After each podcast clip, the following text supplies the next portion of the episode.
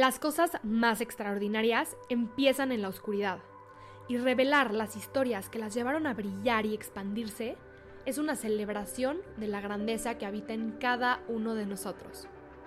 Bienvenidos a Flamas Podcast, un espacio donde encontrarás una fuente de inspiración, autenticidad y sabiduría que iluminará tu camino hacia una vida de impacto, conciencia y grandeza. Soy Jimena González y juntos exploraremos las historias detrás de la nueva generación de jóvenes brillantes en ámbitos como el deporte, la ecología, el arte y los negocios, revelando la verdadera esencia de sus logros. Únete a la comunidad y suscríbete a mi newsletter semanal para acceder a recibir más contenido que realmente agregue valor a tu vida. Escrito personalmente por mí, donde te comparto los highlights de aprendizaje de mi semana, reflexiones y recomendaciones. Puedes hacerlo a través de nuestra página web www.flamas.net o abriendo el link que aparece en la biografía de mi perfil en Instagram. Recuerda seguirme en mis redes, Instagram y TikTok como arroba jimena.gonzález11. Jimena se escribe con J y González con Z en ambas. También te recomiendo seguir a Flamas Podcast como arroba Flamas Podcast todo junto para ver y escuchar los fragmentos más destacados de cada episodio. En este episodio inaugural de entrevistas en Flamas Podcast, Sophie Raimundo Schmidt y yo platicamos de cómo aprovechar al máximo los voluntariados en el extranjero y de cómo poder conectar a profundidad con las comunidades para realmente aprender de ellas mientras viajamos. También hablamos de su estrategia para llevar un estilo de vida en presencia y de cómo crear proyectos con intención. Sophie nació y creció en la Ciudad de México, con padre estadounidense y madre suiza. A su corta edad, Sophie ya ha tenido la oportunidad de vivir en distintos países y continentes alrededor del mundo, desde América Latina, Europa, Asia y hasta África, descubriendo diferentes formas, ritmos y filosofías de vida. Después de sentirse perdida acerca de su verdadero propósito en la vida a los 18 años, Sophie decidió viajar por el mundo experimentando y reaprendiendo cómo vivir con propósito y gratitud. Sophie utiliza el arte para transmitir conciencia y mensajes sociales, particularmente a través de la pintura de murales. Además, actualmente está trabajando en desarrollar un proyecto colectivo de permacultura sostenible en Tanzania y es cofundadora de Mangola Life, la empresa de safaris sostenibles y con impacto más impresionante de todo África. Con Sophie profundizamos en la urgencia de resistir la vida en piloto automático y empezar a caminar la vida con la práctica diaria de la presencia, la intención y la gratitud. Una vez más, bienvenidos a Flamas Podcast. Yo soy Jimena González y los dejo con una entrevista llena de sabiduría, mundo, profunda y enriquecedora con Sophie Raimundo. Sophie, bienvenida.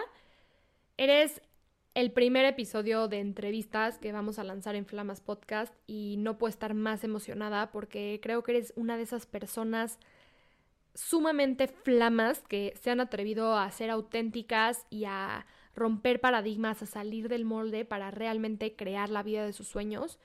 Y bueno, creo que lo has logrado, entonces es un gustazo que me hayas aceptado la entrevista y muchas gracias por estar aquí. Hola Jimé, muchísimas gracias por tenerme. Estoy muy agradecida y contenta de estar aquí. Pues para comenzar, Sof, me gustaría que me platicaras detalles sobre una obra de arte que hiciste hace un par de años a la que titulaste I'm Not a Bird, o sea, en español, No soy un ave.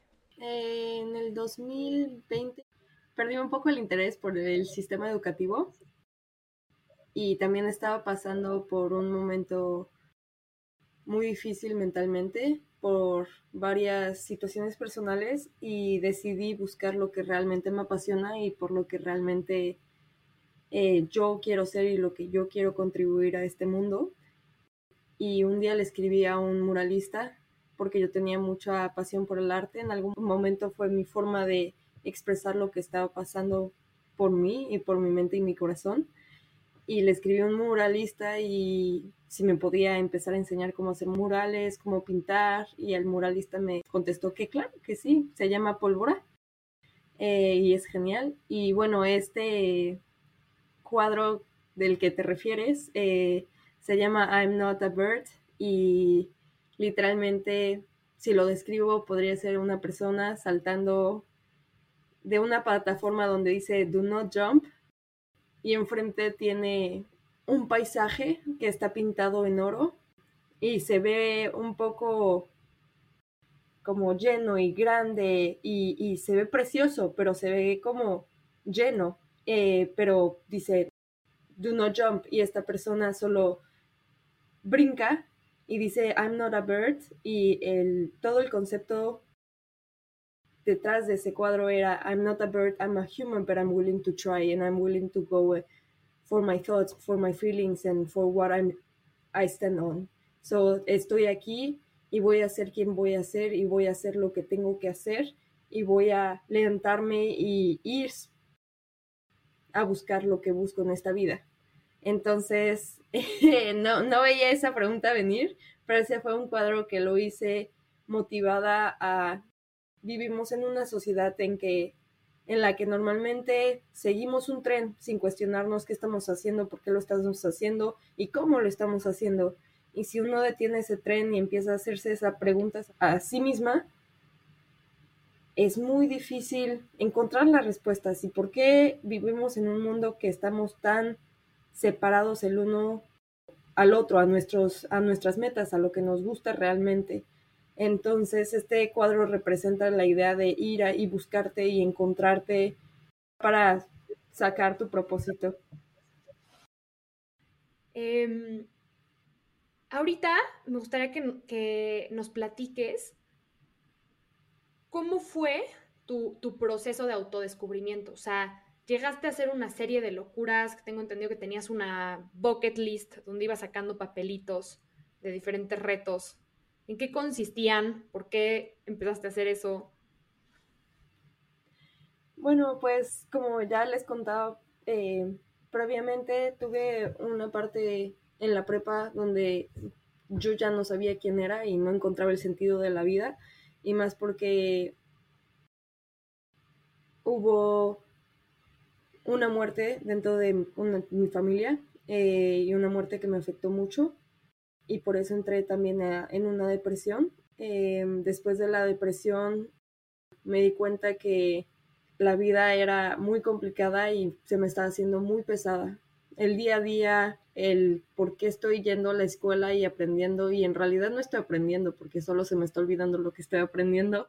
Entonces, el por qué estoy aquí, qué voy a hacer y voy a seguir toda mi vida hasta que tenga 85 viviendo de esta manera, hacer lo que los demás me digan y no lo que realmente siento en mi corazón. Entonces un día llegué a mi casa, después de, leer un, libro que se llama, ah, no me acuerdo del título exactamente, pero es eh, El sentido de la vida, eh, o va por esos rumbos. Y después de leer ese libro dije, ¿sabes qué? Voy a encontrar mi sentido de la vida y mi propósito. Y agarré un jarrón de vidrio y le puse 30 papelitos de cosas que siempre había querido hacer, pero nunca hice por miedo al rechazo, por miedo a lo que digan los demás, por falta de tiempo o por simplemente excusas por el miedo. No, no lo puedo hacer, pues no, no, no hay lana ahorita, no lo puedo hacer porque pues tengo finales y tengo que estudiar para los exámenes, no lo puedo hacer porque qué, qué pensarán los otros.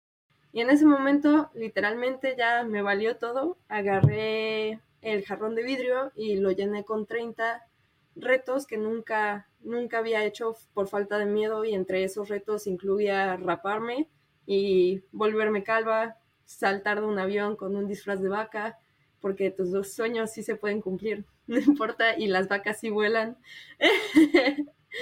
Em, repartir pizza eh, como un repartidor de pizzas y hacerme amigo con un repartidor de pizzas, y también, eh, por ejemplo, ir al Walmart y cantar una eh, canción eh, por el micrófono, siempre me llamó mucho la atención.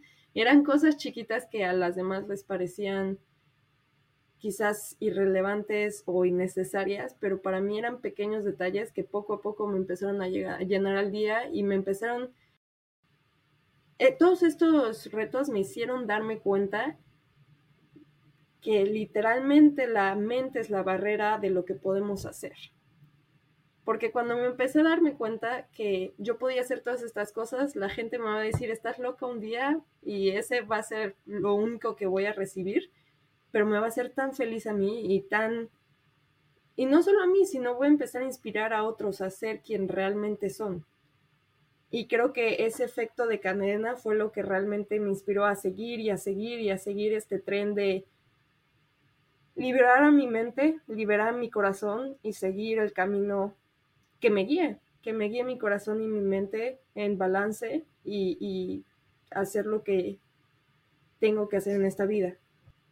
Eh, irme a, viajar por el mundo y pues de seguro por ahí van las siguientes preguntas.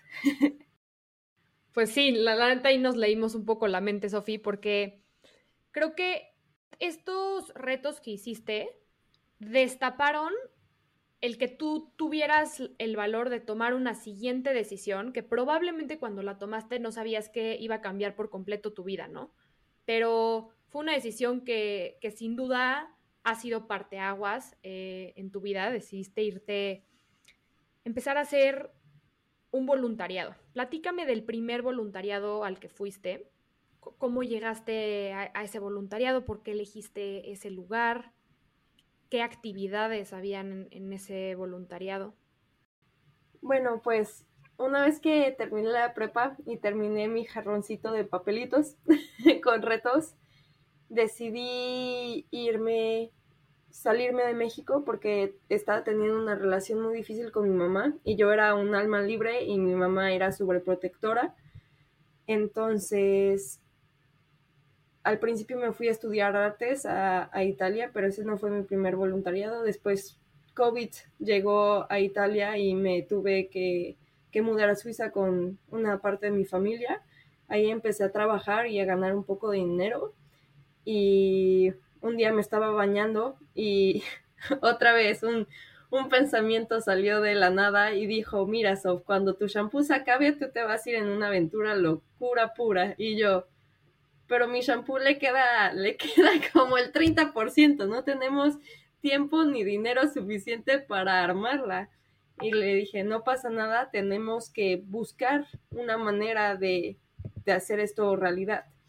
Entonces, todos los días yo me, me, bañaba y veía que mi shampoo se estaba acabando y yo no tenía ni plan, ni un destino, ni el cómo, ni cuándo hacerlo. Y me empecé a presionar. Había días que realmente un día no me bañaba porque yo decía, es que no puedo usar el shampoo. Porque una vez que me hice una promesa a mí misma, yo la seguía. Y pues seguí trabajando, ahorré lo suficiente y dije, bueno, tenemos el dinero para comprarnos un boleto de avión y para vivir por unas cuantas semanas en un lugar con un budget muy bajo pero vámonos. Y dije, ¿pero dónde? Y estábamos viendo yo y mi familia en Navidad la película de Madagascar. Y yo dije, ¿por qué no? Vámonos a Madagascar. Había conocido a alguien que se había ido de voluntariado por allá, que igual que se llama eh, Sophie. Y le llamé a Sophie y le dije, ¿cómo estuvo tu experiencia en Madagascar? ¿La recomiendas? Me dijo, está padrísimo. Tú ve y pásatela increíble. Entonces contacté al voluntariado, le dije a mi mamá que me iba a Madagascar, me miró como si estuviera loca, como si, si en verdad, no, no sabía que era de verdad, pensó que fue una broma los primeros dos días, porque le dije, la siguiente semana me voy, me dijo, pero, o sea, en siete días te vas, apenas lo planeaste, y yo, no, no importa, me va a comprar, y era un voluntariado de sustentabilidad y protección marina, entonces nos enseñaban muchísimo sobre cómo cuidar el océano. Y yo quería empezar a bucear, entonces era también como un entrenamiento intensivo el cómo saber bucear y cómo saber proteger el océano. Y mi mamá como no tienes ni el equipo, nunca has ido a bucear. Y yo, no pasa nada, la armamos y me senté a estudiar todos los manuales de buceo, me puse a trabajar, seguía trabajando para ganar un poco de dinero. Y hasta el final mi mamá me dijo, mira, te dejo ir si le preguntas a tu padre si te deja ir. Y ella sabía perfectamente que yo y mi papá no hablábamos hace mucho y no teníamos una relación excelente o teníamos una relación mínima. Entonces me tocó una espinita y yo dije, no me va a contestar mi papá, mi papá me va a decir que no. Y le llamé a mi papá y me dijo, mira, Sof, si tú te quieres ir, sale. Te, te pagas lo que tú te puedas pagar y yo te meto tantito extra si necesitas, pero la mayoría tú te lo pagas y te me haces una guía de los términos de seguridad sociales, políticos que hay en Madagascar. Y yo, bueno, va. Y me senté, hice mi investigación, le mandé todos los, eh, los factores de seguridad de Madagascar, se lo presenté a mi mamá. Mi mamá se enojó con mi papá porque él me dijo que sí pero me había dado su palabra, me había dado la palabra de que si tú, si tu papá te dice que sí, pues tú te vas. Y, hasta el final me logré ir eh, y llegué a Madagascar sin saber qué onda, pero fue una de las, eh, fue el inicio de mis viajes y fue el inicio de reconectar conmigo misma y reconectar con Madre Naturaleza y reconectar con las comunidades y el conocimiento de qué es la vida realmente para mí. Sin duda, o sea, cada, vez que escucho como este tipo de historias, híjole, o sea, me obligo a mí misma a armarme de valor y hacer lo que sea necesario para atreverme a hacer esas cosas que quiero. O sea, tengo un viaje que llevo unos meses queriendo hacer, pero pues entre que no te dan permiso, te salen con que es muy peligroso, con que si quieres ir, págatelo tú. Y ahorita e, escucharte, o sea, te elegí a ti justamente por, por ese viaje que quiero hacer. Este, algo que ahorita, Sof, me gustaría que, nos platicaras y por lo cual yo decía que iba a ser una, o sea, el hecho de que te fueras de voluntariado iba a ser una decisión trascendental en tu vida, no era porque fuiste de las personas que simplemente se fue de voluntariado, eh, se la pasó espectacular, puso su granito de arena y se regresó a seguir con su vida eh, normal. Tú tenías planeado irte cinco semanas, pero terminaste quedándote cinco meses. Platícanos qué hiciste en esos cinco meses en África, porque ya después no solo te quedaste en Madagascar. Bueno, pues después de... Llegué a Madagascar y empezamos a vivir en unas cabañas de madera donde no había electricidad, eh, no había agua caliente, era todo muy básico, pero muy precioso. O sea, todo estaba lleno de seres vivos, de plantas, y en las noches podías escuchar las, eh, las olas, podías ver las estrellas, el agua tenía bioluminiscencia, y era el día, no se veía, me levanto, voy a, trabajar, me regreso, estoy en mi celular. No, yo no tocaba mi celular en esos. Estuve ahí, me, me, me pensaba quedar un mes pero hasta el final estuve ahí eh, casi dos meses y el día a día era ir con el día, nos levantábamos, hacíamos un poco del proyecto, aprendíamos eh, sobre sustentabilidad, empezamos a aprender un poco de Malagasy, después hacíamos una caminata de una hora a través de la selva para llegar a la comunidad donde enseñábamos inglés, pero a la vez también jugábamos básquetbol o comprábamos eh, peces de los pescadores. Y esto, te estoy hablando de una isla chiquititita, una isla con una comunidad muy unida, una isla donde en las tardes después de comer se jugaba a las pelotas en vez de estar viendo Instagram o YouTube. Era una comunidad que genuinamente tenía mucha conexión y tenía mucho conocimiento y muchas ganas de vivir la vida simplemente y vivirlo en comunidad. Y eso es algo que me llegó muchísimo. Y después de estar por ahí como ya dije, casi dos meses, alguien me dijo que Tanzania estaba padrísimo, que debería ir a, Tanzania y, conectar con las comunidades de allá. Y llegué a Tanzania, eh, de, para quedarme dos semanas. Y después de esas dos semanas se convirtieron en cuatro o cinco meses, como cuatro meses y medio más o menos, donde crecí exponencialmente. Llegué a Tanzania un poco enojada porque mi primer pensamiento fue me debí quedar en Madagascar, porque en Madagascar todo era, tenías el océano enfrente, estaba llena de jungla atrás, y cuando llegué a Tanzania llegué a una pequeña ciudad que estaba bastante poblada, había basura por aquí y por allá, pero poco sabía que a los tres días me iba a enamorar del país completamente y de la gente y de la forma de, reír y de la forma de eh, moverse. En Tanzania yo estuve en tres proyectos diferentes. Uno fue en una escuela pública, otro fue en un kindergarten y el tercero fue con un proyecto de empoderamiento de la mujer con mujeres con HIV. Y me di cuenta que los voluntariados, a pesar de que son experiencias increíbles, normalmente los beneficiarios son más que nada la corporación como tal, no las personas que se supone que les está ayudando las corporaciones. Entonces me di cuenta que si uno quería hacer un impacto ahí, era dependiendo de ti y dependiendo de qué tanto tú quieres conectar. Y ese impacto no es siempre de solo un lado, es mutuo. Ellos te enseñan a ti cosas, ellos te enseñan a, a reconectar, ellos te enseñan a conocer a tu comunidad, ellos te enseñan a respetar a tu comunidad.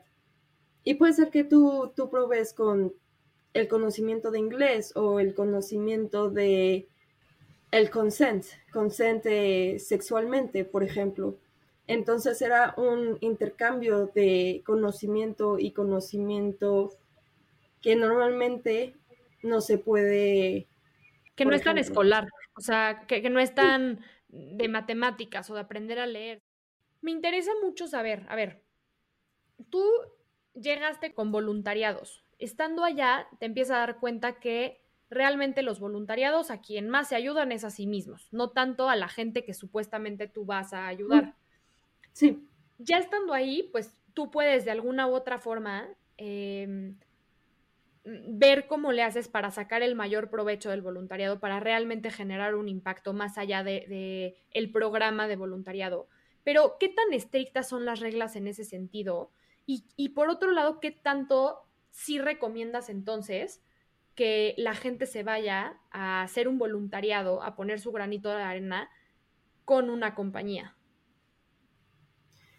Bueno, pues cuando yo llegué, el voluntariado para mí fue como una base, me ayudó mucho a, llegar al país, a empezar a hacer eh, contactos, a conocer gente, a conocer las formas de moverse y las formas de ser dentro de ese país.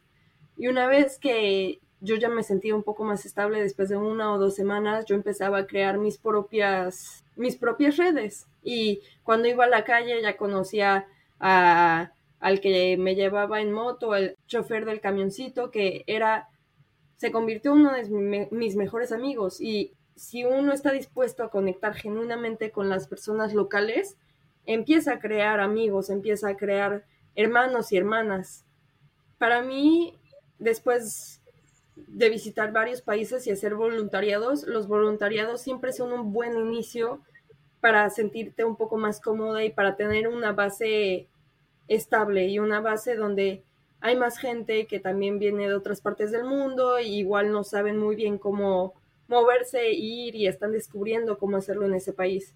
Y después ya después de un momento y después de un buen rato puedes salir y empezar a crear tus redes. Hace lo que me pasó a mí fue que conocí a mi pareja y cuando conocí a mi pareja, él me ayudó muchísimo a, a conocer las raíces del cómo moverse y cómo ser dentro de Tanzania, porque él creció y nació en Tanzania.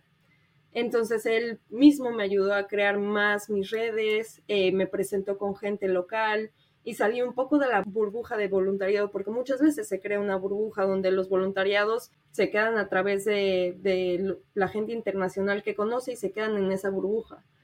Pero si tú vas y empiezas a hacer eh, conexiones genuinas con la gente local, te van a empezar a invitar a su casa para cenar, te van a bueno, o sea, vamos a ir a limpiar esta parte del bosque, ¿quieres venir? Vamos con toda la familia y yo, pues sí, vamos, y, luego te invitan a, cenar y después te invitan a la boda y se empiezan a crear unas conexiones muy fuertes y unas conexiones genuinas y unas conexiones llenas de amor y ternura.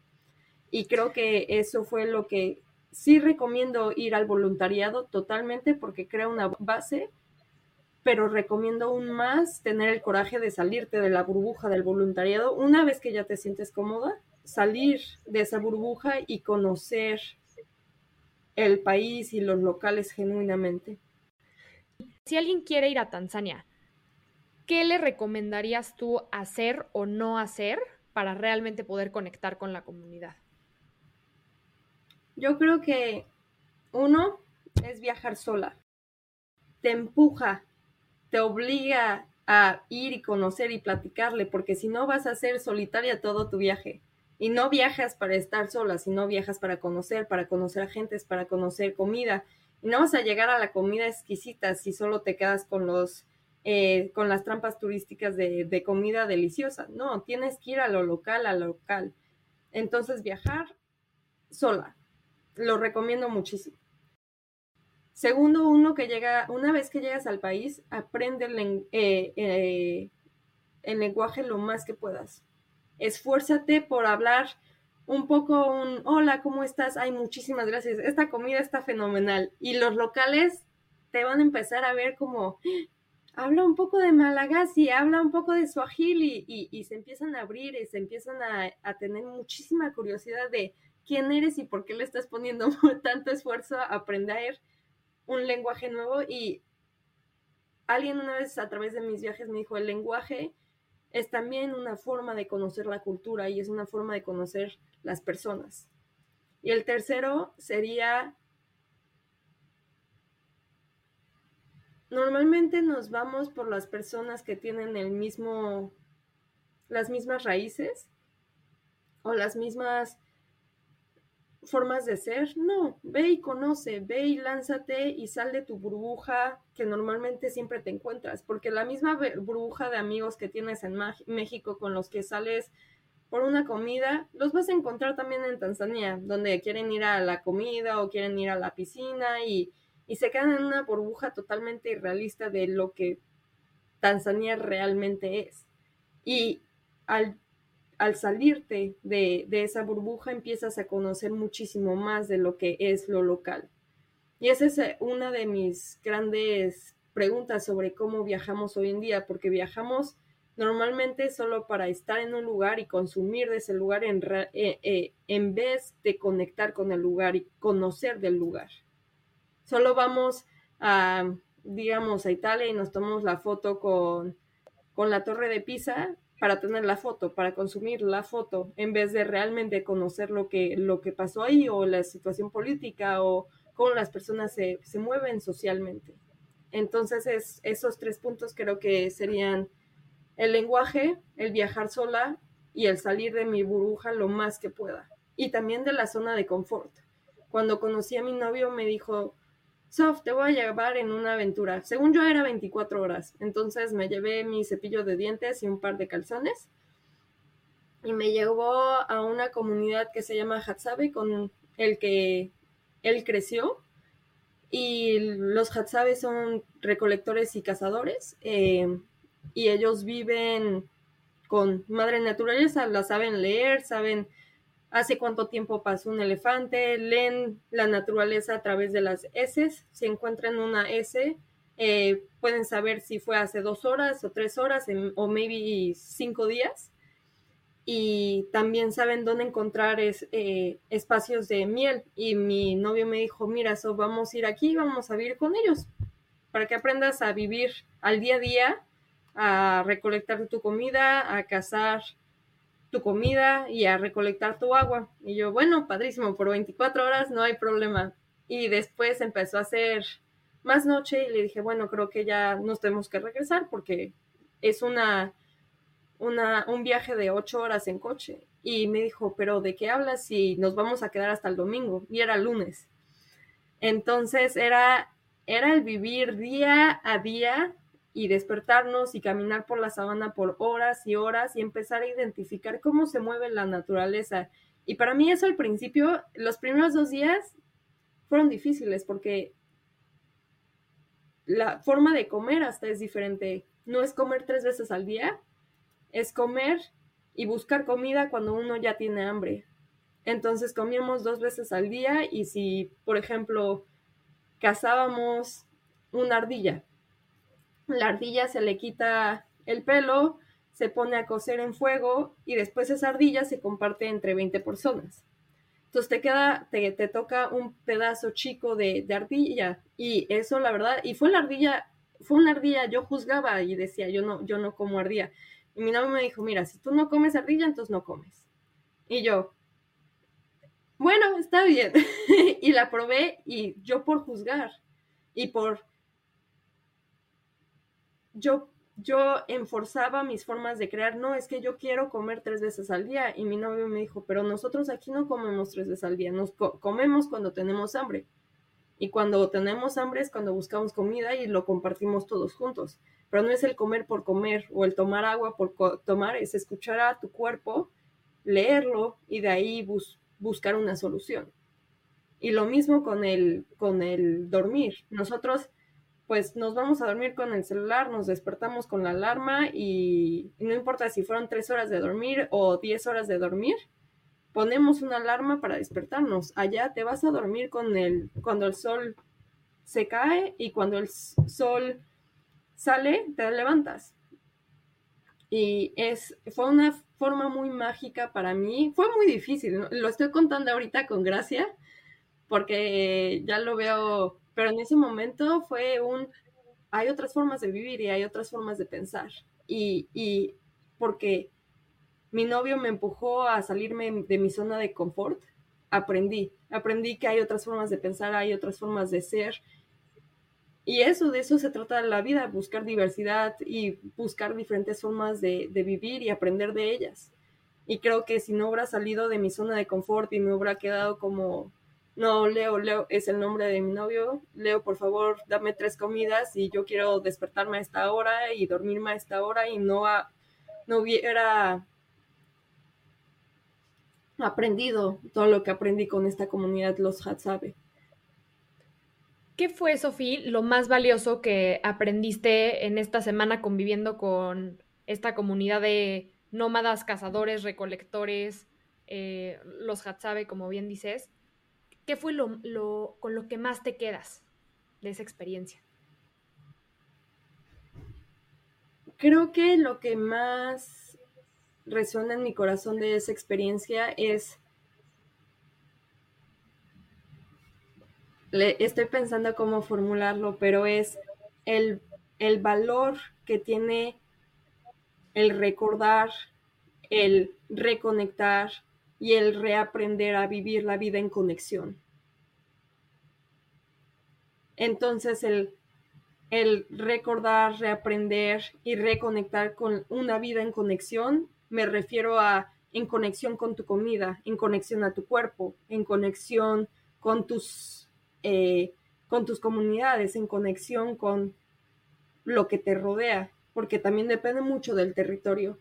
No, no voy a encontrar las mismas bananas aquí en Tanzania que encuentro en, en México, por ejemplo.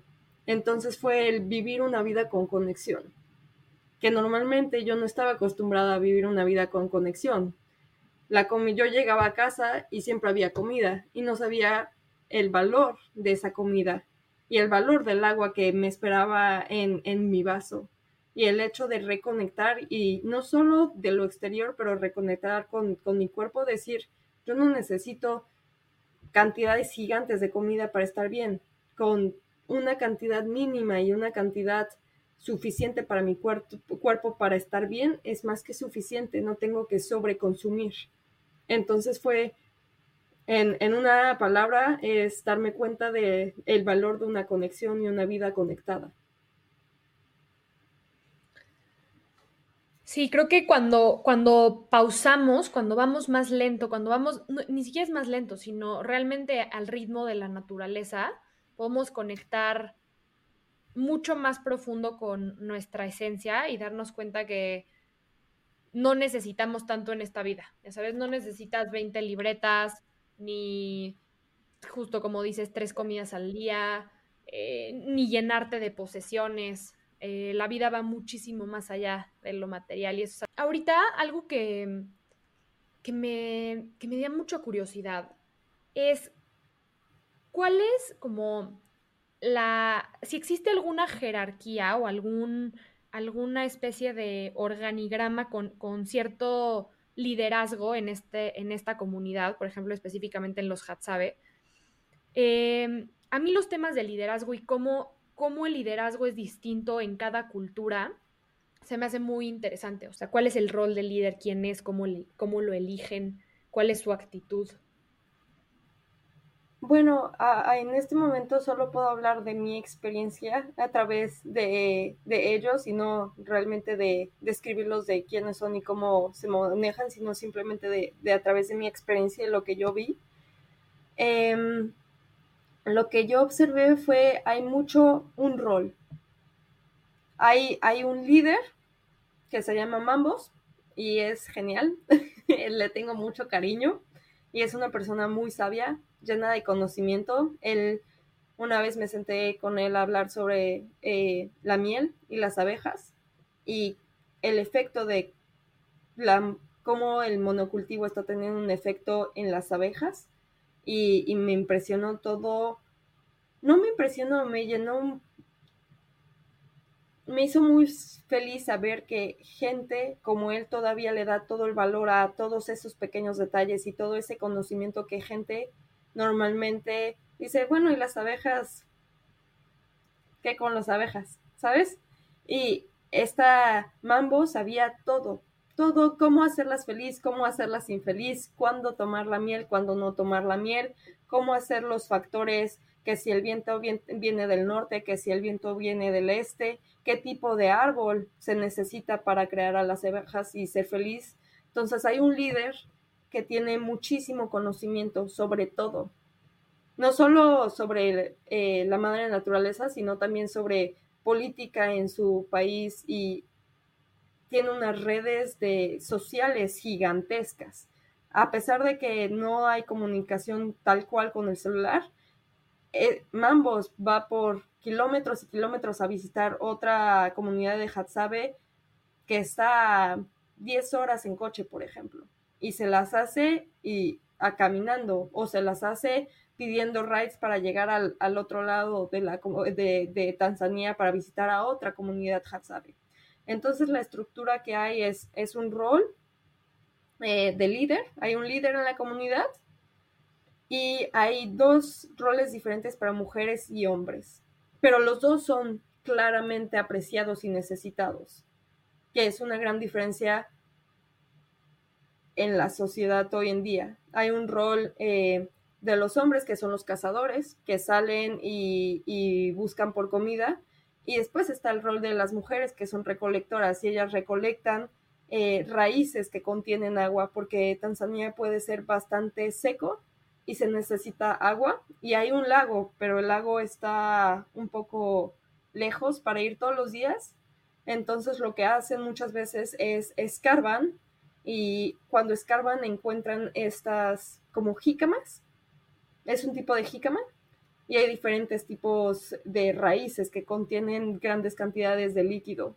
Entonces las mujeres se encargan de encontrar estas raíces, de, de, asegurarse que todo esté listo para cuando los cazadores regresen y que todos puedan celebrar que hay comida y que estén juntos. Entonces las mujeres y los hombres tienen un rol muy claro, pero a la vez es que es un acuerdo entre, entre ellos, qué va, quién va a hacer qué y cómo lo va a hacer. Y todo lo que se hace es necesario y es hecho con gratitud. Si me explico. Sí, totalmente. Em, ahorita que decías que el agua estaba lejos, me, llama un poco la atención entender cómo, cómo elegían en dónde asentarse y por qué no cerca del agua. Ellos son... No, no, sí, pero em, ellos son nómadas. Entonces, cada cierta tiempo se van moviendo de lugares. Siempre tratan de mantener un, eh, un lugar de agua cerca, pero sin embargo siempre se están moviendo porque los animales siempre se están moviendo. Entonces, cuando ellos llegan a un lugar, los animales se alejan un poco. Entonces, ellos salen las mañanas y siguen a los animales y después los animales se mueven a otro lugar y ellos saben cómo ir. Entonces, ellos no están asentados en un lugar, tienen casas muy simples que se pueden eh, construir en, en unas cuantas horas, algunas veces días, depende de la estructura, y después se sigue. Pero una vez más, estoy hablando desde desde mi experiencia y no sobre describir exactamente cómo viven, porque yo solo lo viví a través de su experiencia y no soy una experta en cómo viven, pero creo que solo era muy importante eh, enfatizar esa parte de todo esto que cuento es a través de mi experiencia con algunos días que pasé con ellos. Entonces, sí, ellos se van moviendo cada cierto tiempo y por eso no siempre están cerca del agua. Sí, y claro que todo lo que vemos y lo que decimos siempre es a partir de nuestra, nuestra experiencia, o sea, a partir de algo que vivimos, a partir de algo que leemos, lo que nos dicen las personas. Y tú fuiste, creo que, o sea, una viajera que, como, como te decía al principio, no te conformaste con simplemente decir, ah, ya me di cuenta cómo viven, me llevo la lección, sino que realmente profundizaste bastante en cuáles eran sus necesidades y empezaste a buscar soluciones para, algunos de los problemas que, se encuentran en esa región del, mundo. Eh, ¿Quieres platicarnos de alguno de estos proyectos que, que, implementaste? O sea, ¿cuál era el problema? ¿Cómo identificaste el problema? Y después, ¿qué se te ocurrió para, para abordarlo? Bueno, pues después de ir varias veces a Tanzania por mi pareja, pero también porque empezamos un proyecto, eh, este proyecto se basaba en, bueno, el primero es el, el turismo masivo que está habiendo en, en Tanzania y este turismo claramente deja eh, consecuencias negativas no solo para los locales, pero también como madre naturaleza, la cantidad de basura que se produce, o el simplemente es un, eh, un turismo que es para consumir el país como tal y a sus comunidades y a sus recursos y no al conectar. Eh, no es para conectar, los turistas van, se suben a, a, los carros de safari, se la pasan genial viendo todos estos parques llenos de, de vida, pero a la vez se van a casa y nunca conectaron con alguien local o, hablaron con, con, las, eh, con su guía y con su chofer y ahí se quedó la experiencia. Y yo le dije a mi pareja, oye, ¿por qué no creamos una experiencia donde la gente pueda reconectar, recordar y reaprender a conectar con la vida y a, a construir relaciones? Y él me dijo, pues, pues, ya hago eso, ¿sabes? Cuando siempre que estoy aquí en Tanzania, este, me llevo a gente eh, de la ciudad hacia las partes más rurales, hacia las comunidades. Dije, sí, pero ¿por qué no lo hacemos de una forma en que se pueda ganar un poco de dinero, pero el énfasis es en darle a las personas esta experiencia, esta experiencia de reconectar con la vida. Y me dijo, ¿sabes qué? Me encanta la idea, porque no armamos un grupo eh, de personas que estén interesadas en ayudarnos a crear esta compañía. Y de ahí también hacemos otros proyectos que tenemos, por ejemplo. Entonces, esta se llama Mangola Life, nuestra, nuestra compañía. Y esta compañía está dividida en tres sectores. Uno es el viajar con propósito y viajar con, con reconexión. Eh, la segunda es, es mi proyecto de tesis, que ya mencioné una cosa sobre eso, pero en Mangola, que es la comunidad donde Leo creció, em, está habiendo una explotación de monocultivo de cebolla gigantesco y se usan muchos químicos y pesticidas.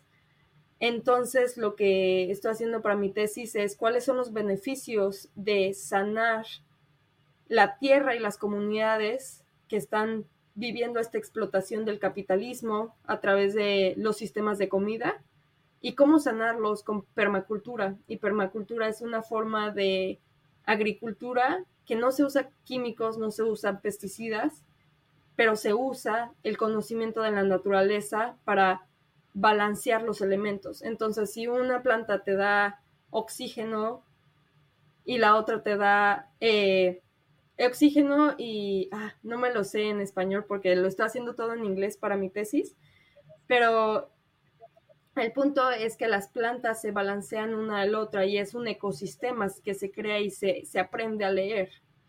Entonces, ¿cómo sanar los, las, las comunidades y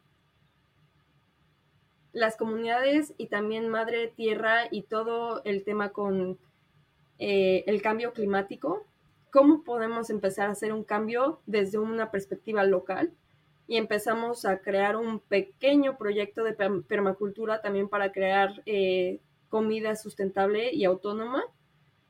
Em, y el tercer proyecto, que ese todavía va a tardar unos cuantos meses, años, es eh, un, pequeño eh, hotel, pero este hotel no solo es un hotel donde la gente se puede quedar, pero es un hotel donde la gente puede reconectar y aprender sobre las abejas y la importancia de preservar las abejas y de protegerlas. Entonces, es un proyecto que tiene tres pilares, pero todos están conectados, porque los las personas que tienen la iniciativa de venir a Tanzania y viajar con nosotros van a pasar no solo por una experiencia significativa y llena de, eh, meaning, llena de, conexión, no solo con todos estos parques nacionales como Serengeti o Ngorongoro, pero sino también con las comunidades como Hadzabe, los Masai, los Datoga, y no solo eso, sino también con la comida, y, reconectar con comida orgánica llena de nutrientes, llena de, llena de sanación, comida que realmente beneficia a tu cuerpo. Y el, el último es, y no solo van a pasar por todo eso, sino también se van a quedar en un lugar donde hay un enfoque en cuidar a la madre tierra y hay un enfoque en cuidar a las abejas que literalmente son, son vida para el planeta. Entonces creamos todo un plan holístico, pero claro, muy complicado de, poner en práctica. Ya empezamos con una parte que es eh, el safari. Ahorita yo estoy creando toda la parte teórica para el proyecto de permacultura y el tercer, eh, el tercer paso está siendo creado de idea a como a planificación. Pero es impresionante como el yo llegué allá pensando que iba a estar dos semanas y después de ahorita de tres años que, que, me salí por primera vez de Tanzania, sigo en conexión, estamos creando proyectos, todas las personas que conocí seguimos en conexión y seguimos creando memorias y recuerdos y todo lo hacemos con gratitud y ternura y todo lo hacemos con ganas de dejar una semilla de, amor y de gratitud en, esta, en este planeta y también en las comunidades que conocemos. Ay, Sofi, me, me, encanta que platiques esto así. Yo no sabía que ya Mangola tenía estas tres este, esferas que se habían conectado de alguna forma. Em, ahorita decías, todavía no sabemos cómo lo vamos a hacer, pero creo que lo más importante es que ya saben por qué lo están haciendo, el cómo eventualmente se va a ir dando y me emociona muchísimo volver a, mm, tener una entrevista en unos 5 o 10 años y que nos puedas platicar en qué se convirtió esa idea. Em, y bueno, como bien dices, ahorita el tema de los safaris ya está funcionando, entonces estoy súper emocionada de que pues ya estamos empezando a armar grupo justamente para el próximo año. Eh, quien nos esté escuchando y quiera ir, pues ya saben, em, es una gran opción. Y ahorita que ya estás platicando sobre esto de tu proyecto de permacultura colectiva en Tanzania, que se relaciona directamente con tu tesis de la universidad, me gustaría aprovechar para yo platicarte algo y pedirte un consejo. Eh, mi familia y yo tenemos un proyecto de reforestación en el que llevamos trabajando un poco más de 11 años. Es en Chalcatzingo, Morelos, en México. Ahorita mi papá ya está trabajando ahí tiempo completo, se fue a vivir allá, porque aunque suene que 11 años es mucho, para nosotros es apenas el comienzo del proyecto. O sea, los árboles y, y, las mejores cosas en la vida no crecen de la noche a la mañana y sobre todo, y algo muy importante, es que no basta con simplemente ir con tu bolsita donde ahí está e, el árbol y plantarla en la tierra. Es, eso, ah, digo, ni siquiera es la parte más dura del trabajo. Al final, lo que realmente se necesita es darle un mantenimiento constante hasta que las plantas logren crecer lo suficiente, se conviertan en árboles, las raíces sean lo suficientemente fuertes para sostenerlo y profundas para alcanzar algún venero de agua. En fin, cualquier proyecto que tenga que ver con ecología, regeneración de ecosistemas, con conservación, em, reforestación, es algo que tenemos que ver pues a largo plazo. Ahorita ya llegamos a un punto en el que la Tierra no está soportando que la gente esté sembrando cada año lo mismo. La, tierra se está quedando sin nutrientes. Pero al final de cuentas, tú puedes hacer lo mejor que sabes que tienes que hacer con tu tierra, ¿no? Puedes poner el ejemplo, puedes inspirar a, través de la voz, pero, pero al final cada quien hace lo que quiere. A mí me gustaría saber cómo has hecho tú para entablar conversaciones con las personas de la comunidad y que abran su conciencia a entender un poco que el cuidar la tierra también les va a beneficiar a ellos? Creo que, bueno, claramente yo solo puedo hablar sobre el contexto de, Tanzania y lo que estamos trabajando allá. Eh, pero lo primero que, hay que entender es el contexto. ¿Por qué el monocultivo llegó a esa parte? ¿Quién se está beneficiando? ¿Quién no se está beneficiando? ¿Quién está siendo afectado? Y lo primero que yo y mi pareja hicimos fue sentarnos a tener conversaciones con la comunidad. Oye, ¿y tú qué, qué piensas del monocultivo y qué te parece? Y hay gente que te va a decir, ¿sabes qué? me ha ayudado mucho financieramente con mi familia eh, y hay otros que te van a decir, ¿sabes qué? Que, que esto está destruyendo la comunidad y esto está destruyendo la forma en la que vivíamos, porque ahora se convirtió en todo lo que producimos, que son cebollas, se exporta. Ni siquiera se queda aquí para nosotros. Entonces es entender en la raíz del problema. Porque claro que, el reforestar, que, el poner un proyecto de permacultura es el tope, pero entender el problema social, el problema político, el problema económico que viene con un monocultivo, porque hace muchas personas dependientes de este sistema. Uno hay que trabajar y trabajar la tierra para, para salir adelante y uno trabaja la tierra diariamente para recibir el salario quincenal para poder, eh, para poder eh, apoyar a la familia. Entonces se crea todo un sistema que hay que empezar a, a cuestionar a través de diálogos y conversaciones.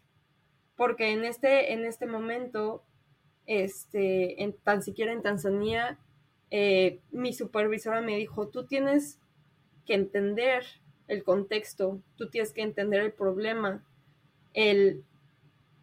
O ni siquiera, no lo puedes llamar problema aún, porque no sabes si para ellos es un problema. Pero cuando empiezas a tener conversaciones genuinas con la gente y, establecer una conexión con la comunidad, te empiezas a dar cuenta que ellos mismos saben que hay algo que algo no está funcionando como debería de funcionar, pero simplemente esta tecnología eh, traída de, los países occidentales se ha impuesto en ellos. La, tecnología del monocultivo, de los GMOs, se ha impuesto en ellos. Y también en todos nosotros, porque nosotros consumimos todo ese producto y no lo cuestionamos, oye, de dónde viene, cómo fue producido, qué comunidades afectó, qué comunidades no afectó, a quién está realmente beneficiando. Entonces es un proceso de re... es un proceso de reprogramar no solo tu mente y, tener conversaciones.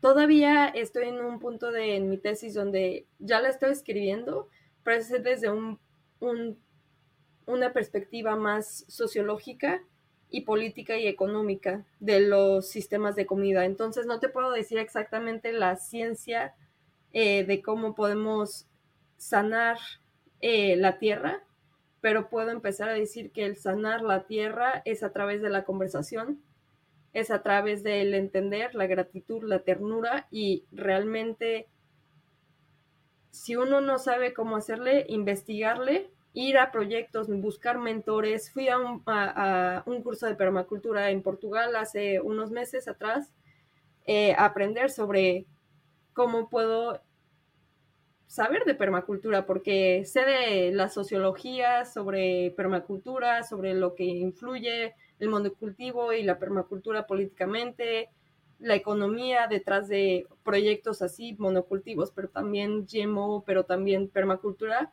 pero la ciencia de crear un proyecto de permacultura es completamente otra. Entonces yo creo que, regresando a tu pregunta, todo se empieza a través de una conversación con la comunidad. Y no es algo que tú impones, es una invitación. Nosotros no lo estamos poniendo como una como un proyecto que se necesita, que, que todo mundo se necesita unir y que lo del monocultivo está mal, no, porque el monocultivo es necesario ahí por razones económicas y por razones eh, eh, de sobrevivencia económica de la comunidad. Entonces nosotros no podemos decir hay que quitarlo y poner esto porque es más sustentable. No, eso no es realista. Nosotros lo estamos poniendo hacia una invitación a ser más considerados hacia el medio ambiente, pero también hacia restablecer y cenar la comunidad desde lo local. Y, mi, tesis literalmente se llama, em, le tengo que pensar un segundo, mi tesis se llama Healing and Decolonizing the Global Food System with Local Seeds, The Potential of Permaculture entonces, literalmente es el sanar y decolonizar el sistema global de la comida a través de una semilla local. Y, y creo que el título lo dice todo. Y el, el, chiste creo que realmente no es imponer algo, porque siempre es imponer, imponer a través de estas comunidades vulnerables y esa no es la forma de hacerlo. La forma es realmente establecer una conexión y hacerlo desde lo local no es hacerlo tú, sino hacerlo en comunidad. Y por eso nosotros también estamos creando muchos lazos con los líderes de la comunidad. Eh, Mambos, por ejemplo, que es Hatsabe, aunque son nómadas, hay una región en la que se mueve y es Mangola. Em, también el líder de la comunidad que se encarga de, todo lo agricultor, eh, todo lo de agricultura.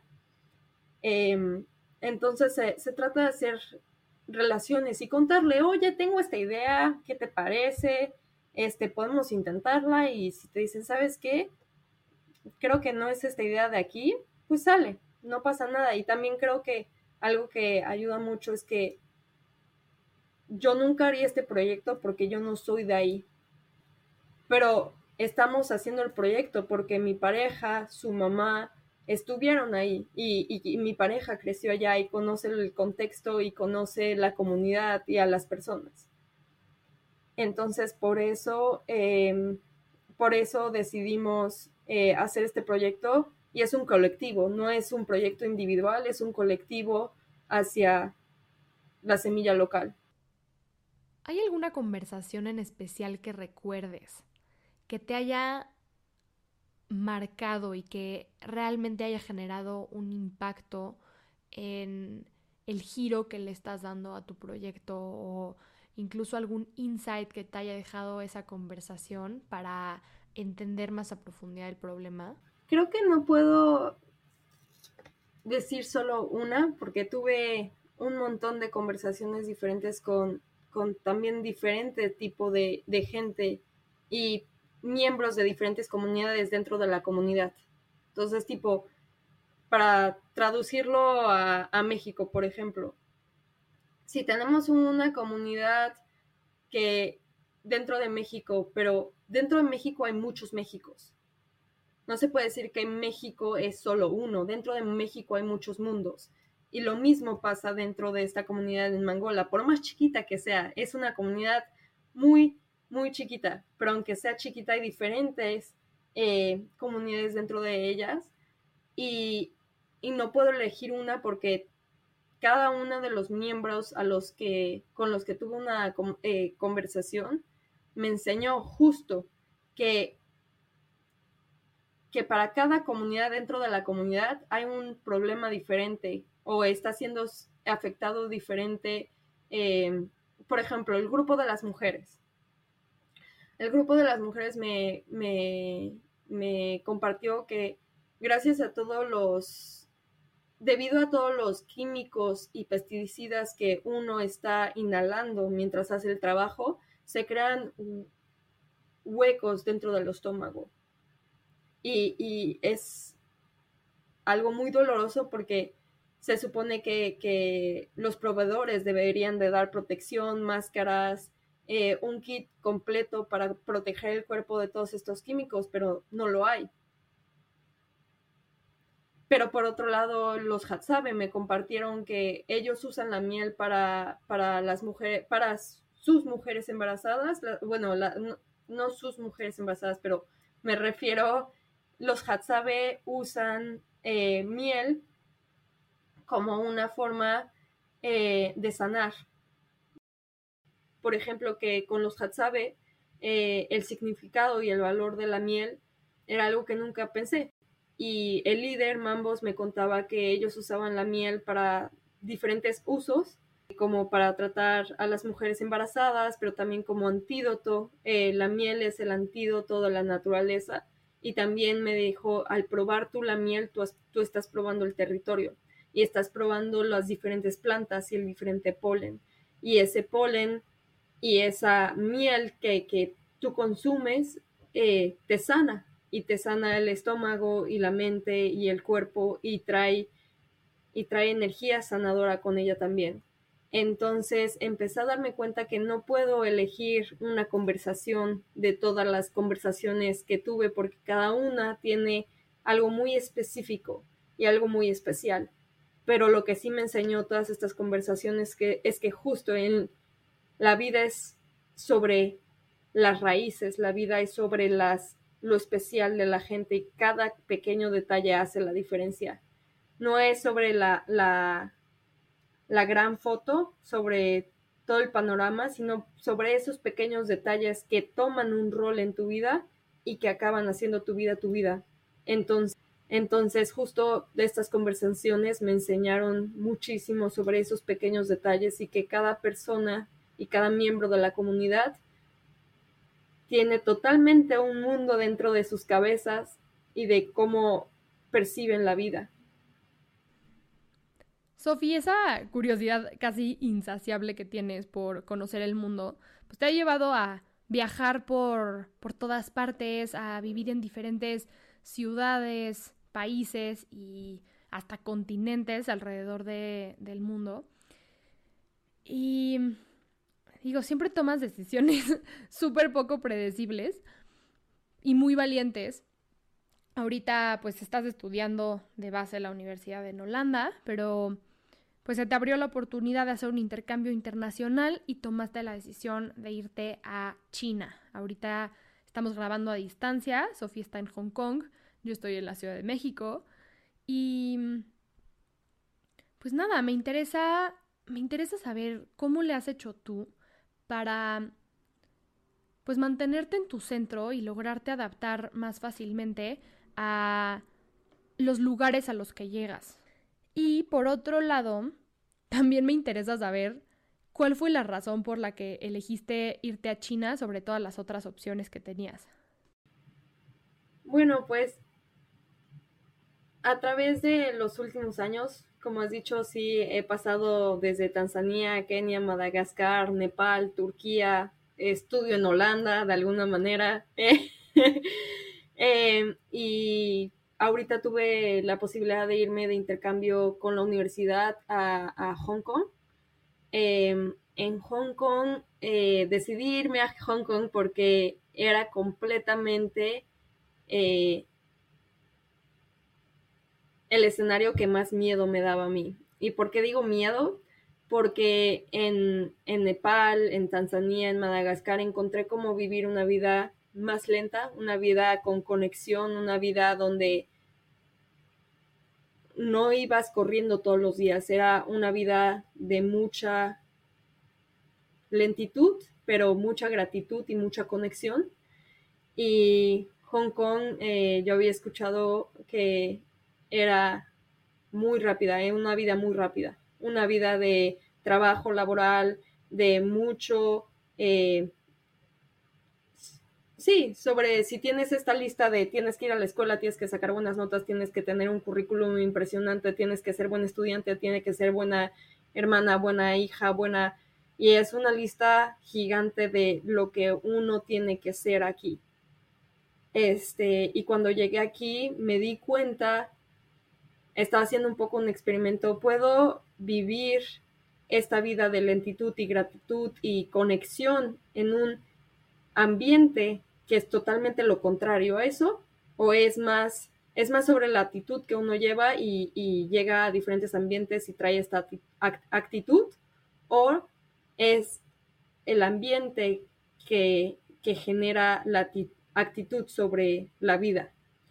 Y ahorita justo que estoy aquí en Hong Kong, me he dado cuenta que nunca había estado tan abrumada de todas las opciones que tengo, de todas las la diversidad que hay. Hong Kong es una, una ciudad súper viva con muchísimas eh, oportunidades, oportunidades de restaurantes, oportunidades de experiencias, oportunidades de lugares de naturaleza a las que puedes ir a hiking, eh, puedes ir kayaking, puedes ir eh, senderismo.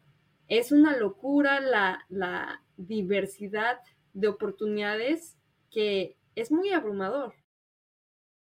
Ahorita con esto que, que platicas, Sof, a mí me pasa mucho lo mismo. O sea, me abruma de repente ver que tengo tantas oportunidades, tantos planes, tantas opciones, que justo me gusta mucho una, una analogía que, escuché por ahí de que cuando tú llegas a una heladería y solamente hay dos sabores, es muy fácil elegir, ¿no? O sea, entre dos opciones. ¿Qué, quieres tu helado? ¿Chocolate o vainilla? Te tardas menos de cinco segundos en elegir porque el costo de oportunidad no es tan alto, ¿no? O sea, oye, pues nada más probé el de chocolate, no pasa nada. Después regresas y pruebas el de vainilla. Pero cuando tú entras a una heladería y hay miles de sabores, pues entre que te quedas con las ganas de probar de todos y por otro lado, pues el costo de oportunidad de elegir alguno de estos sabores es muchísimo más grande y, entra mucho este tema de la indecisión, este, y, por eso a veces nos tardamos mucho en tomar decisiones, ¿no? Porque hay tantas opciones que en lo que analizas, eh, pues, cuál quieres, pero algo que, que ahorita, o sea, me he dado cuenta es que muchas de las personas como más plenas en la vida es porque han logrado crear algún sistema que les ayude a descartar actividades, descartar cosas, descartar planes en vez de acumularlos, ¿no? O sea, ¿a qué me refiero con esto? Decir más veces que no de las que decimos que sí a las cosas. Justo. ¿Tú tienes algún sistema que te ayude a, descartar planes o ahorita sigues en, una etapa donde te cuesta decir, decidir a cuál? No, la verdad es que justo cuando llegué aquí, em, a mí no me gusta la fiesta. Eh, se me hace cara, eh, y no solo cara financieramente, sino cara también emocional, energéticamente. Este, pero yo sabía que al llegar aquí, eh, normalmente a nuestra edad, eh, la, la, forma en la que la gente conecta mucho es a través de la fiesta. Yo dije, bueno, ¿sabes qué? Vamos a hacer dos semanas de fiesta, no todos los días, pero ir una vez a la semana a una fiesta para conocer a gente al principio. Y después de dos semanas dije, hago también eh, unos Exceles financieros para calcular mis precios de, de, todo, absolutamente todo. O sea, mi familia y mi novio se ríen un poco porque tengo hasta un budget para socializar. Este es mi budget mensual para socializar. Y así también escaneo qué actividades quiero hacer y qué actividades no. O sea, qué actividades les quiero poner mi energía, mi dinero y mi intención y qué actividades tienen una menor prioridad. Y después de dos semanas dije, ok, conocí a algunas personas padres, pero también me di cuenta que en estos ambientes no conozco a la gente que, que, que, que a mi tribu, le llamo mi tribu. No conozco a la gente que le, le gusta hacer las mismas cosas que me gustan hacer a mí, por ejemplo, o la, la tipo, me encanta levantarme temprano y, salirme a, correr en la naturaleza o ir a esquiar o ir a hacer actividades en la naturaleza antes de que el sol salga. Y claramente a gente que le gusta salir mucho de fiesta, nunca se van a levantar a las 6, 5 de la mañana para salir a, la naturaleza porque simplemente el cuerpo no, no permite hacer cierta cosa cuando uno se duerme muy tarde. Entonces me empecé a dar cuenta que si yo busco si no me voy a lo que todo el mundo está haciendo y empiezo a hacer las cosas que a mí genuinamente me gustan y me llaman la atención, por ejemplo, deporte y actividades en la naturaleza, aprender sobre la cultura en Hong Kong, ya que estoy aquí, conectar con lo local, eh, también conectar con, con el lenguaje, entonces empecé a tomar clases de chino. Entonces, a través de esos hobbies que implementé el estando aquí, empecé a ser gente, eh, empecé a ser amigos que tienen las mismas intenciones. No necesariamente que les gusta hacer lo mismo, pero que tienen la misma intencionalidad de, de la vida. Empecé a ir también a una, los martes en la noche empecé a ir a meditar en un monasterio y aprender sobre meditación con un monje tibetano. Y ahí empecé a conectar con más gente. Entonces me di cuenta que soy muy selectiva. En, en mi día a día, eh, mucha gente está empezando a viajar ahorita, irse a Vietnam, a Tailandia, en grupos. Este, y a la vez yo sí digo, uy, me encantaría ir por una parte, pero por otra parte sé exactamente que no van a viajar como normalmente yo quiero viajar. Va a ser un viaje más de salir, este, conocer los diferentes bares, conocer los, eh, los lugares turísticos conocidos, este, ir a probar la comida típica, por ejemplo, pero para mí ir a viajar, yo y mis amigos me digo, bueno, si no quieres venir a Vietnam con nosotros, eh, ¿qué vas a hacer tú y yo? Bueno, primero estoy ahorrando para, después de aquí tengo dos meses este, de vacaciones y esos dos meses me dijo, ¿qué vas a hacer esos dos meses solita? Y yo, esos dos meses pienso irme con una mochila, con mi pasaporte, cepillo de dientes eh, y mi cepillo para el pelo, dos cambios de ropa, no más, e irme con una comunidad sustentable en Vietnam o maybe Tailandia, Nueva Zelanda. Todavía estoy eligiendo dónde exactamente irme, pero irme con, con la mentalidad de desapegarme de lo material y también del dinero desapagarme de, para viajar uno necesita dinero, no, uno necesita tener, ser humano, hablar con la gente, llevarme una casita de campaña y con eso creo que la voy a armar. Todavía no esta esa es la teoría, no sé cómo funciona en la práctica.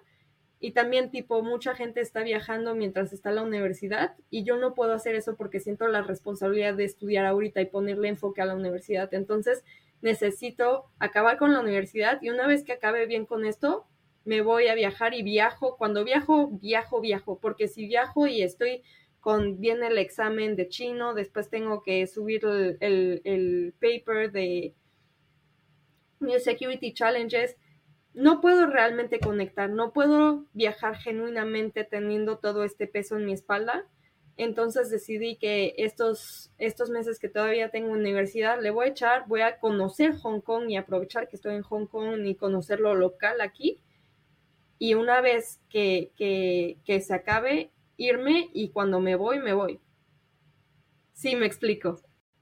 Totalmente. Y eres una chingona, Sof, por tener la capacidad y la fuerza y la, em, sí, seguridad en ti misma de, decir esto, yo ya sé que lo, qué es lo que quiero y, y tengo la capacidad también de retrasar esa gratificación. O sea, eso de que tengo la oportunidad de hacer este viaje la próxima semana, pero yo estoy decidiendo hacerlo en otro momento que, justamente no siempre se trata de, ah, tengo la oportunidad, tómala. No, si tú ya tienes también muy claro que tú eres capaz de volverte a crear esa misma oportunidad en un futuro, desde un punto muchísimo más consciente, donde puedas cumplir tu intención y tu propósito, güey, qué chingón que tengas la capacidad de, de escucharte de esa forma y, ahorita que, platicabas esto de un poco desapegarse del, dinero, de lo material, pero que al mismo tiempo tienes esta parte pues muy estructurada de, incluso que llegas a tener este Excel, que, yo también tengo uno, pero me, gustaría saber cómo se ve en tu caso esa, esa gráfica. O sea, yo me la imagino como un, este, porcentajes de, del budget en cuanto a la parte económica y por otro lado porcentajes en cuanto a la parte de energía y tiempo, ¿no? Sí. ¿O cómo, lo llevas tú? lo que tengo es un Excel em, y tengo también como una agenda al lado, pero en mi Excel tengo, por ejemplo, mi, mi income ¿Tu ingreso? Mi ingreso y del otro lado tengo todos mis expenses. Este. Tus gastos, expenses. Mis gastos. Entonces tengo, de un lado tengo mi ingreso, del otro lado tengo gastos. Mis gastos. Eh, y en los gastos los dividí en cuatro. Uno son los gastos que son esenciales, tipo comida y acomodación. Los otros son gastos extra, que puede ser socializar. Eh, estoy tomando clases de un instrumento, por ejemplo. Este, y mi terapia también es gastos extra. Entonces tengo gastos esenciales, gastos extra. Después tengo eh, mis investments. ¿Inversiones?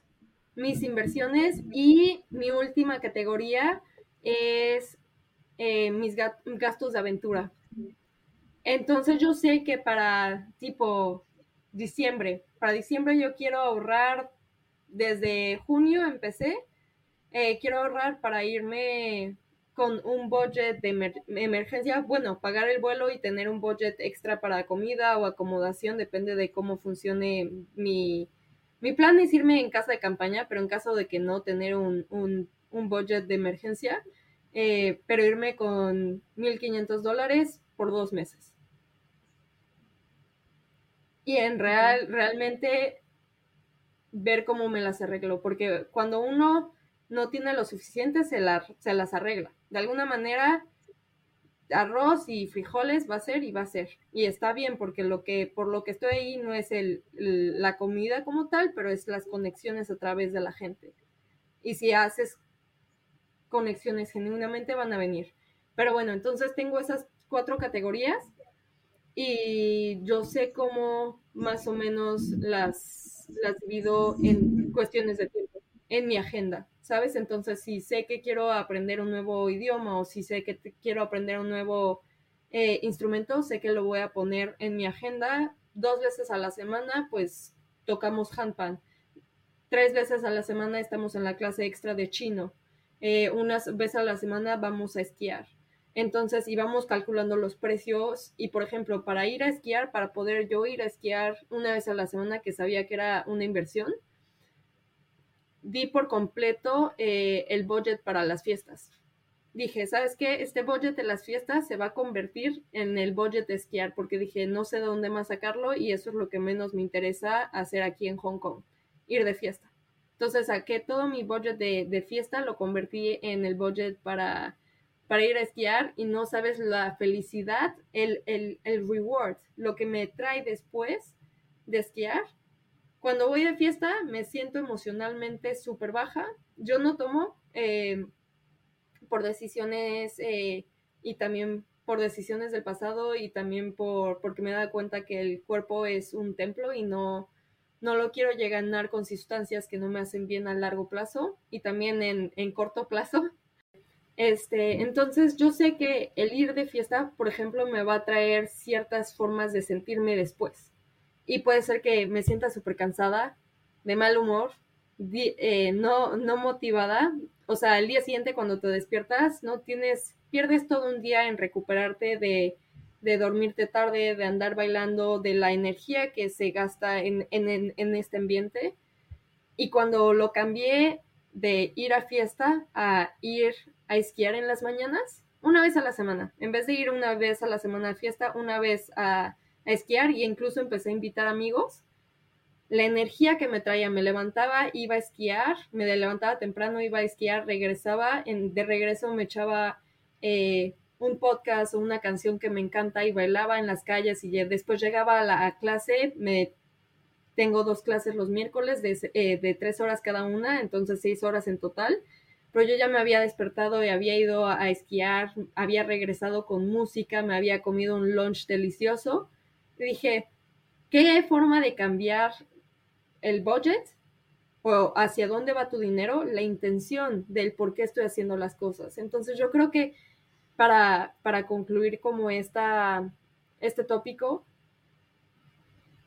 cuando uno hace las cosas, por ejemplo, cuando me invitaron a este viaje de ir a Vietnam o ir a Cambodia, me dije, yo pregunto el por qué, cuál es la intención detrás pues pasar tiempo con amigos, este, conocer a un poco de Vietnam, pero no, no tanto porque son solo cinco días. Y después digo, ¿y cómo, cómo tú lo quieres hacer? ¿O qué es lo que está en tu mente? ¿O es el cuestionarse el por qué hacemos lo que hacemos? Simplemente, creo que eso me ha ayudado a ser muy eh, estratégica acerca de cómo eh, paso mi tiempo, cómo gasto mi dinero y con quién porque muchas veces también es con quién vamos y cómo vamos y cuál es, su, cuál es también su intención. Entonces es mucho el enfocarte el cómo, cuándo, con quién y, y, y qué, qué estamos haciendo. Y cuándo también. Es el momento exacto, no, porque tengo todos los estudios y tengo un estrés de acabar todos los papeles, los exámenes. Entonces creo que mejor lo pospongo a luego para hacerlo con la intencionalidad al 100%. Entonces es responder cada vez que uno, cada vez que una vez, cada vez que haces algo en tu vida, solo es cuestionarte el qué estamos haciendo, cuándo lo vamos a hacer, cómo lo vamos a hacer y por qué.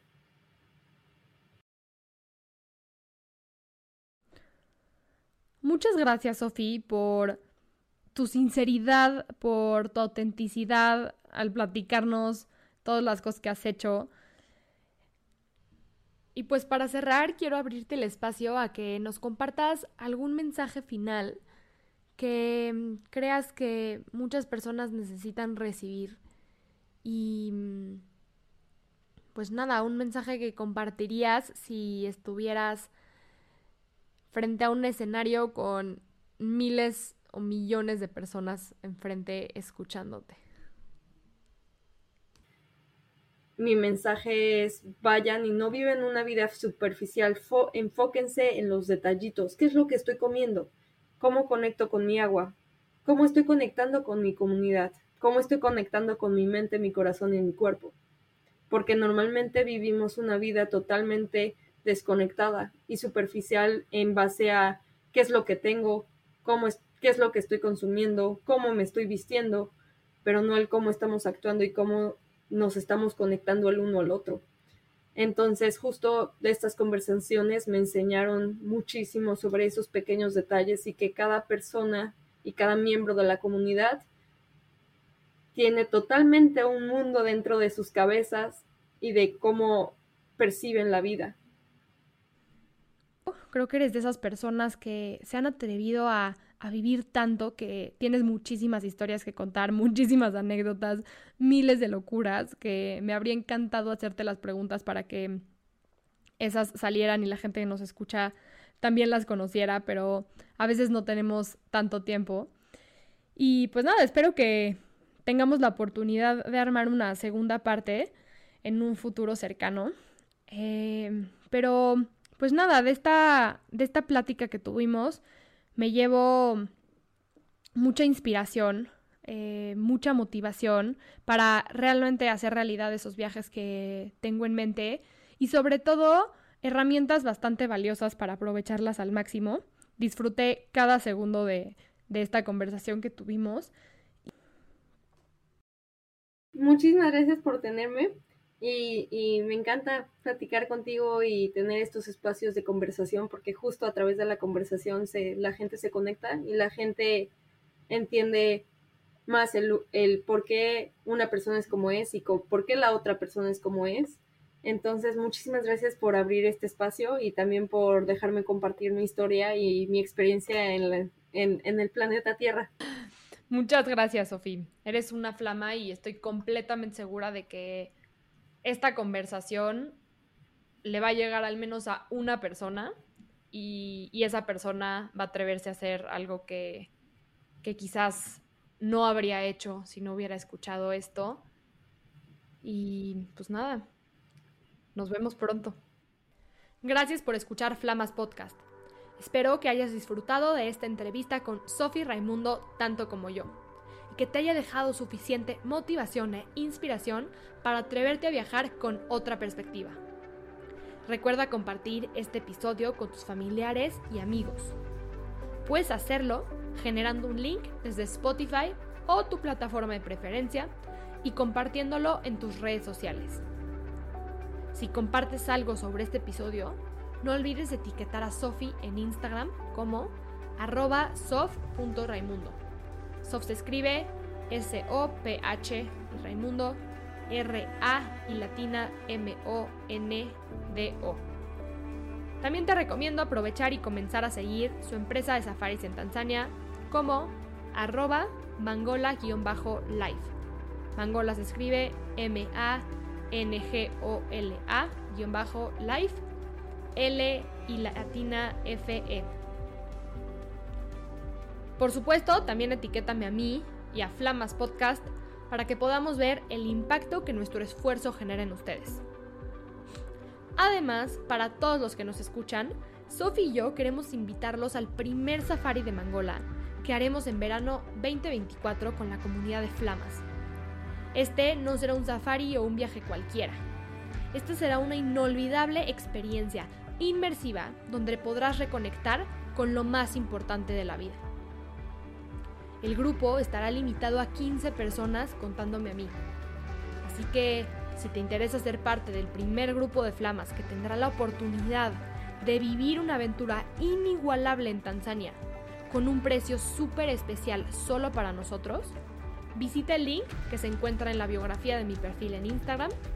Ahí selecciona la opción que dice Safari Mangola Flamas para solicitar unirte al grupo de WhatsApp donde compartiremos los detalles. También puedes encontrar más información sobre esto que te hablo entrando a nuestra página web www.flamas.net. Ahí, en la sección de experiencias, podrás encontrar más detalles de esto y aplicar para ser uno de los afortunados en acompañarnos a vivir el safari al estilo Mangola Life.